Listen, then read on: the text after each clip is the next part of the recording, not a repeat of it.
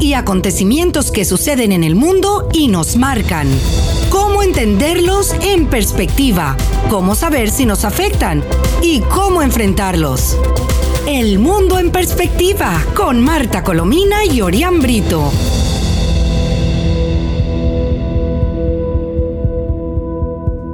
Hola, buenas tardes, estimados amigos. Les habla Marta Colomina y este es el espacio El Mundo en Perspectiva, que transmitimos todos los días a las 7 de la tarde en compañía de nuestro compañero Orián Brito y desde las emisoras Mundial 990M y 98.7 FM. Les recordamos que también pueden oír nuestras conversaciones en el podcast entrando a la página web actualidadradio.com. Sintonizas El Mundo en Perspectiva con Marta Colomina y Orián Brito. Muy buenas tardes, Orián. Hola, buenas tardes. Bueno, viernes de mucha información. Eh, coronavirus, Santrich, entre otros. De todos, no, no, no. Y luego la espera, la, ahora a los presos políticos se los envían con presos comunes a las cárceles este, comunes, que si bien. es cierto que en los sitios donde estaban antes eran antros eh, terribles, eh, llenos de carencias, eh, de torturas, etcétera, el de ahora es, terrible. Aunque déjame, decirte, déjame decirte que los, mm, el, uno, uno, de los abogados mm, defensores de, los, de, los, de los presos políticos, Joel García, ¿no? Sí, eh, que algunos presos políticos le han dicho que prefieren estar con Pranes que con la gente de la, la contrainteligencia. Imagínese usted. Contra inteligencia militar o con, o con el SEBIN, ¿no? Pero de todas maneras eso indica, eh, eh, uno, uno se pregunta, Orián, ¿qué pasa por la cabeza de Maduro? Un tipo que está absolutamente cercado por la falta de recursos, tanto es así que ahora vamos a hablar de la, del reclamo que está haciendo la, la, la Organización Panamericana de la Salud, que no tiene o, o, no le da la gana de pagar lo, lo, la, la, segunda cuota y la última cuota para recibir las vacunas, que la gente está desesperada por las vacunas que está desesperado también porque sabe que no controla el espacio físico del país, que están en manos de la guerrilla y el, sí, señor. el, el asesinato de Santrich lo ha, lo ha, lo ha eh, demostrado. Eh, ¿Qué es lo que pasa por la cabeza de Maduro? Que después de todo eso se le ocurre la est estúpida, la terrible idea de que los presos políticos los va a poner con presos comunes. En vez de decir, voy a liberar a los presos políticos, que son no. 306, y que Así es. ¿Ah? es, es, y, que es, y, es, que es una de las exigencias que hace la comunidad internacional y que ha hecho el, el Guaidó en este planteamiento de negociación, ¿no? Y fíjese no, no, la respuesta que ella da. No solamente la comunidad internacional, es uh -huh. que están desesperados la, la oposición, están en, en, huelga y desesperados lo, lo, el sector sanitario. Tú sabes sí. que en un solo día, hace dos días, dos o tres días, murieron solo ocho médicos en, sí. en Maracaibo, en el estado Zulia. Sí, sí, sí, el estado Zulia, algo, muy golpeado. Algo, sí. algo, algo verdaderamente terrible. Y, y, y, y, la gente además está diciendo, no queremos elecciones regionales, queremos vacunas. Y lo dicen vacunas. en todas partes de Venezuela. Uh -huh. Algo verdaderamente increíble. Bueno, pues resulta que la Organización Mundial eh, Panamericana, Panamericana. La, uh -huh. que como ustedes saben es una subsidiaria de la, de la OMS, está pidiendo a Maduro información transparente y de inmediato y segura sobre el avance de la vacunación anti-COVID en Venezuela.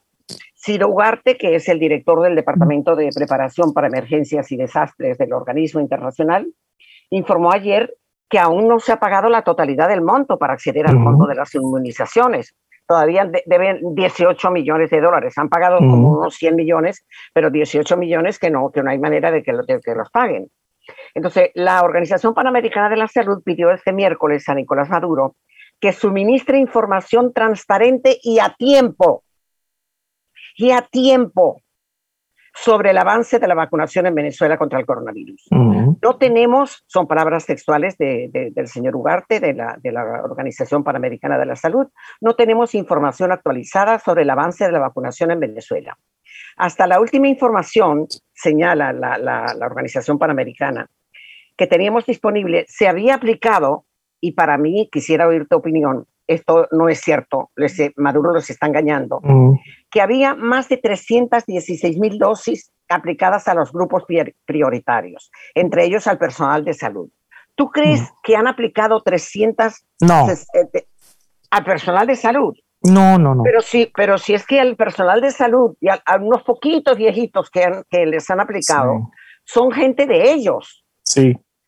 Y, se ha hecho, y se ha hecho con una opacidad terrible. Fíjese que yo leí hace, hace unos días en un hospital en el oeste de Caracas, en el hospital Los Magallanes de Katia, donde lo hacen en un piso escondidos y la gente se entera porque ve la fila, gente que va desde las 4 de la mañana y solo aplicaron en el día del reportaje, lo vi en Crónica 1, 600 dosis. Dosis. Bueno, espera, y de pronto como, como, como son gánsteres, dicen que aplicaron 6.000 y las otras las venden, porque déjame decirte que otro de los problemas es el negocio que tienen de venta ilegal. El mercado negro, impresionante. Y la gente que se atreve a pagar sin saber que le están colocando, que me parece mucho peor.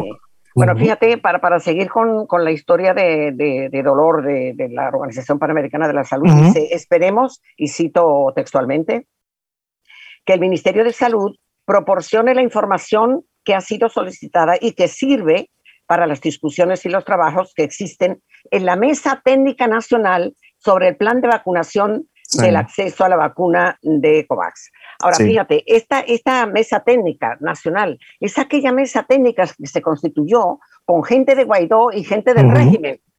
Bueno, y entonces Maduro le manda información falsa a la Organización Panamericana de la Salud y la Mesa Técnica Nacional, que está compuesta por expertos en su mayoría, le dice, bueno, no, nos, nos, están engañando, eso no es así. No sé si aquí no, no, no, no llegan las vacunas que Maduro dice que han llegado.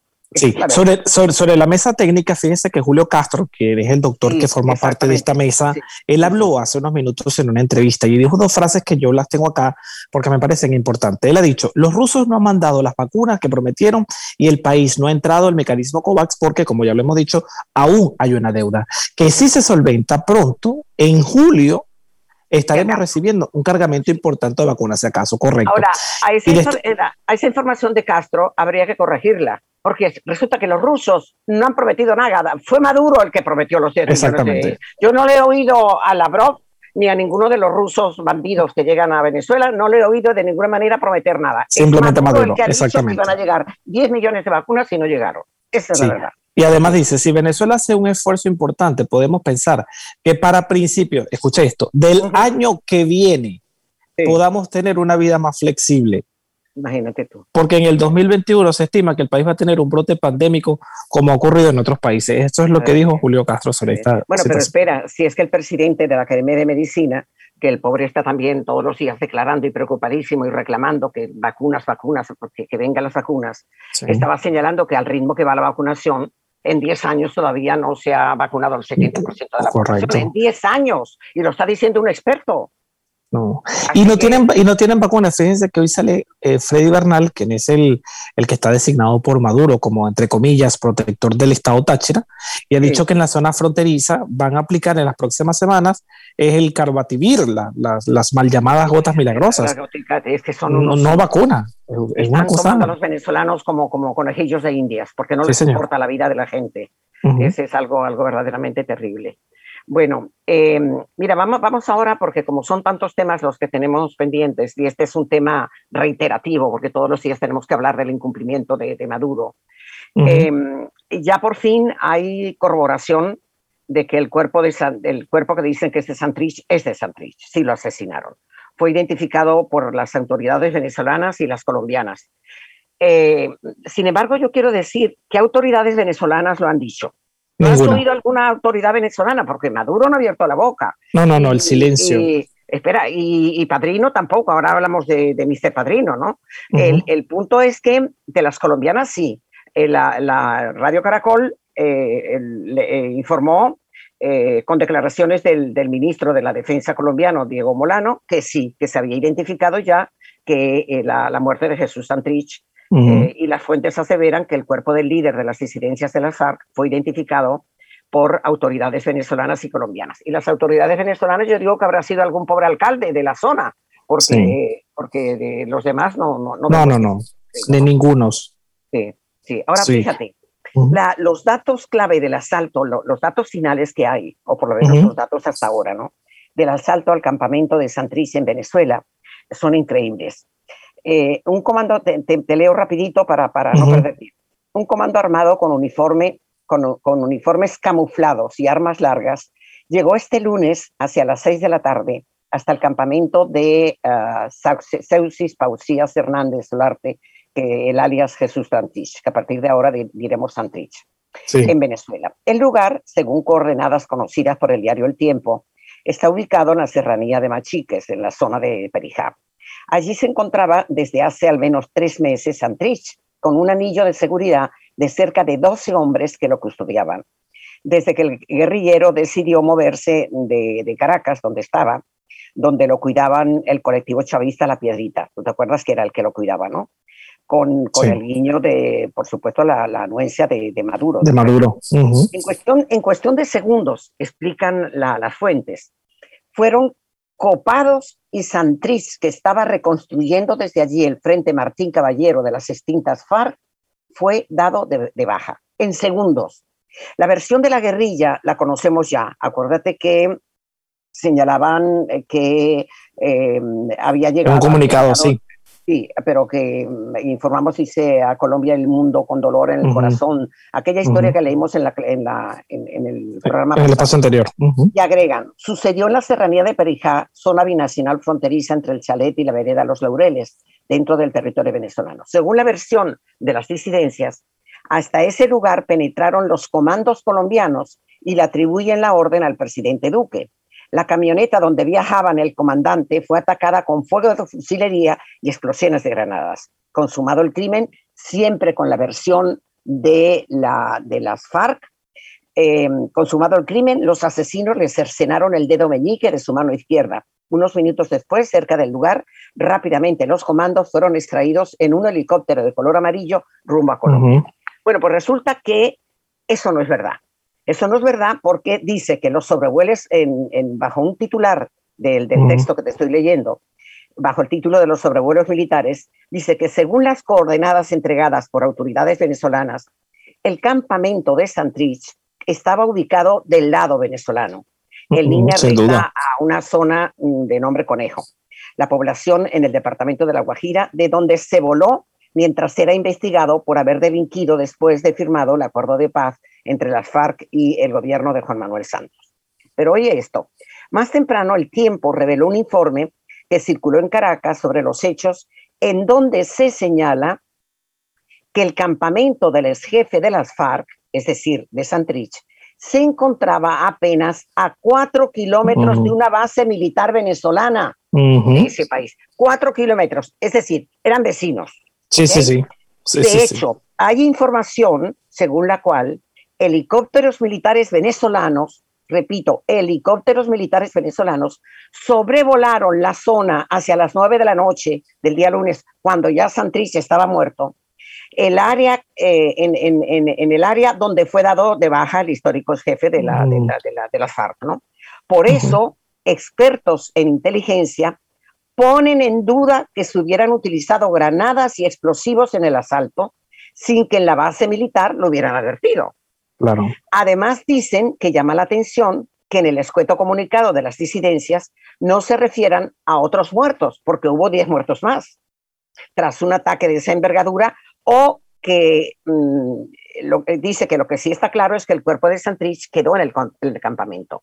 Y aseguran que el hecho de que le hubieran quitado la falange del dedo meñique de su mano derecha señala que fue un comando de pudiera ser de fuerzas militares colombianas o pudiera ser de, eh, mercenarios eh, que, cruzaron Colombia, porque por supuesto el personaje era muy apetecido desde el punto de vista del, no solamente del prontuario que tenía, sino también de las, ah, de, la, de las ofertas que había, si mal no recuerdo, mm, corrígeme, eran 10 millones por parte de dólares de Estados, Unidos. De, Estados Unidos y algo muy parecido de Colombia, ¿no? 600 mil millones. Colombia, Colombia sigue negando cualquier participación. Em, eh, dice que las primeras versiones que circularon en Venezuela señalaban como responsables a un grupo de mercenarios, sí. Eh, pero mm, no se descarta que su archienemigo, alias Gentil Duarte, cuyas disidencias están, como bien sabemos, enfrentadas al régimen de Maduro, hubiera entregado las coordenadas de su campamento bien sea mercenarios, bien sea el gobierno de Colombia, bien sea el primero que se las ofreciera. Porque guerra es guerra. ¿Y de Iván Márquez? está bien. ¿Qué se sabe de Iván Márquez? Eh, porque, porque se supone que son compañeros del alma, ¿no? bueno, Iván Márquez sigue, según esta, esta, esta versión, sigue en, en Apure. Y, em, y sigue, va entre Apure y, y, Caracas, pero, pero está protegido, está ciertamente protegido, ¿no? Eh, el, texto, eh, este informe al que estoy haciendo referencia, tiene en la parte final que, viene ahora. Es decir, después de todo esto que ha ocurrido, ¿qué va a pasar? ¿no? Dice que por ahora lo único concreto es que lo ocurrido confirma que Santrich y otros miembros, miembros de la disidencia y de la guerrilla del ELN han encontrado refugio permanente en territorio venezolano. Sin duda. es la razón por la cual Maduro no ha abierto la boca.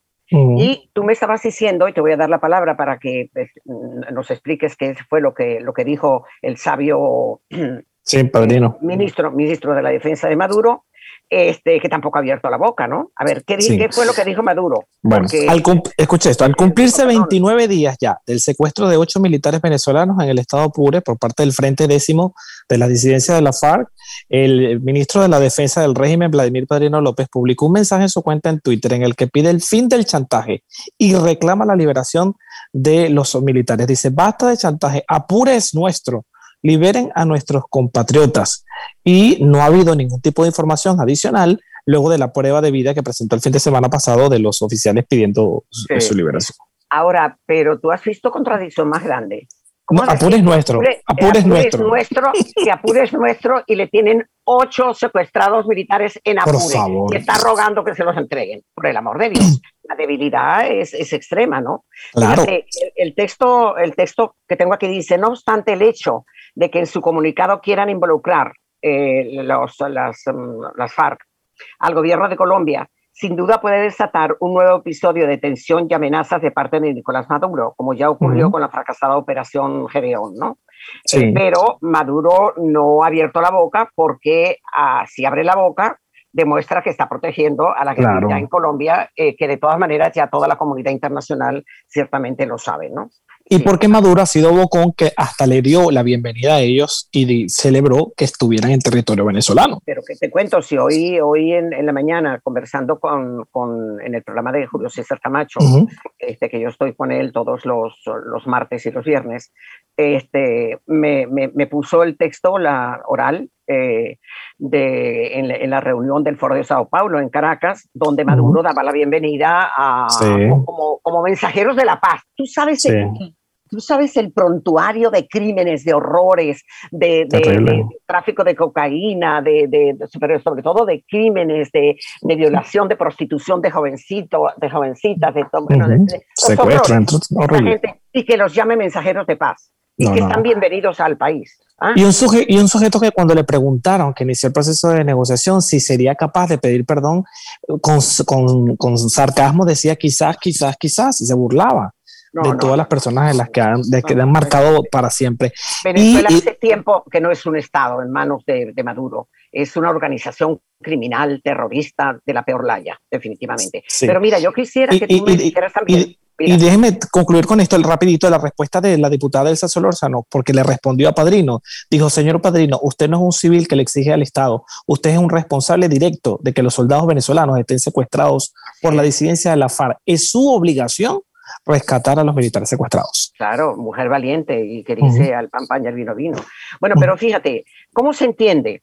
¿Cómo se entiende esto? Porque cuando tú hablabas de la opacidad, es que el gobierno, eh, el régimen de Maduro y, Padrino López son cómplices de un ocultamiento de información que los venezolanos en general y los periodistas en particular, tenemos que adivinar las cosas que ocurren. Y menos mal que existen eh, eh, nexos e información de inteligencia internacional que nos informan qué es lo que está ocurriendo y podemos atar cabos respecto a eso que está ocurriendo, ¿no? Fíjate, ¿cómo, ¿cómo te explicas tú esto? El régimen detuvo a coronel del ejército venezolano relacionado con los hechos de Apure y lo acusa de terrorismo. Oigan esto, se trata de Pedro Daniel Peñalosa Madrid. Fue detenido luego de realizar una inspección de los hechos en el estado eh, Apure. Hasta ahora no se le habría permitido un abogado de confianza. Fíjate tú que dice que el régimen de Nicolás Maduro mantiene detenido desde el primero de mayo, y estamos hoy a cuánto, 21, ¿no? Y nadie lo sabía. Y nos enteramos porque esta información la da la alianza informativa de la TAM Post, Cima News Digital y el Diario Nacional. Si no tenemos estos, estos medios internacionales, eh, particularmente los dos primeros, ¿cómo nos enteramos? Bueno, entonces dice, está detenido desde el primero de mayo el coronel del ejército Pedro Daniel Peñalosa Madrid, luego de que este, oigan, realizó una inspección de los hechos de Apure, donde las fuerzas públicas han, han chocado con el Frente Décimo de las Fuerzas Armadas Revolucionarias de Colombia, las FARC. El caso del coronel Peñalosa revelaron fuentes de inteligencia de manera exclusiva a esta alianza, ha sido tratado con total hermetismo por el régimen e investiga si hubo filtraciones de información y mensajes privados que se han enviado los militares en sus cuentas privadas. Oye esto, mensajes privados que se han enviado los militares en sus cuentas privadas que están hartos que el, resentimiento de los militares con sus superiores es enorme. hay un descontento. Criticando las actuaciones y las fallas de la organización de las operaciones en Apure. Pues ahora nos da la impresión, eh, Orián, de que este Peñalosa Madrid, de la promoción de 1991, que fue asignado, por cierto, de manera provisional a la Victoria, el, epicentro del conflicto con la guerrilla, donde, estuvo, donde estuvo, por cierto, solo unos días, Luego recibió un permiso y cuatro días después fue llamado a hacer una inspección de emergencia en Apuri. Oye esto, ¿con qué procedimientos tan poco transparentes operan? La convocatoria, la convocatoria era solo una trampa para detenerlo en Guasualito. Fue presentado ante el Tribunal Especial Segundo de Control contra el Terrorismo y se le imputó por la presunta comisión de los delitos de terrorismo y asociación para delinquir. Hasta ahora no se le habría permitido un abogado de confianza, según las fuentes, que señalan que el estado de salud del militar no ha sido atendido desde que fue detenido. Figúrate es Que, es que hay un descontento, porque por un lado la guerrilla ya tiene el control de todo. La Guardia en defensa, porque a esos militares los mandaron, usted hasta lo denunció con las coordenadas erradas.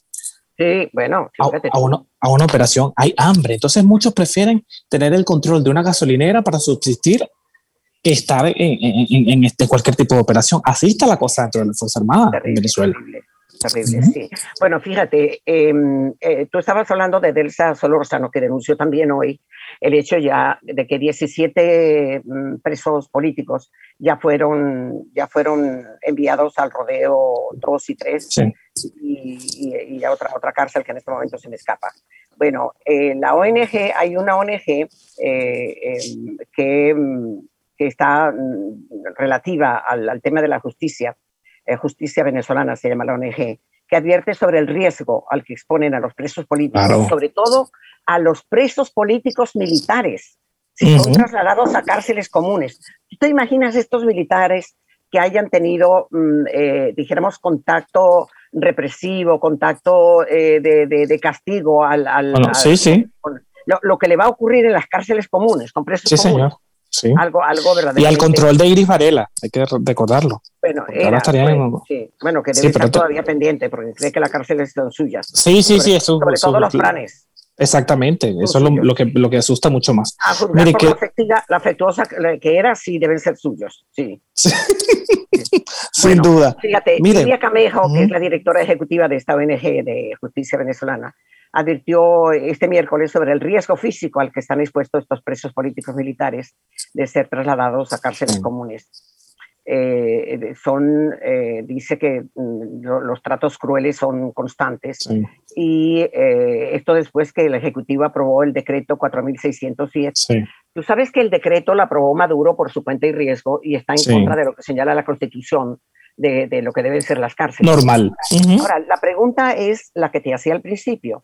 ¿Cómo es posible que en un momento en que Maduro necesita frenar la pésima impresión eh, el, rechazo mundial que hay sobre su régimen, en la inminencia del trato del caso de, los crímenes de lesa humanidad de Venezuela, de Maduro, en la Corte Penal Internacional, y que se le ocurra esta hazaña de mandar a los presos políticos con, los presos comunes.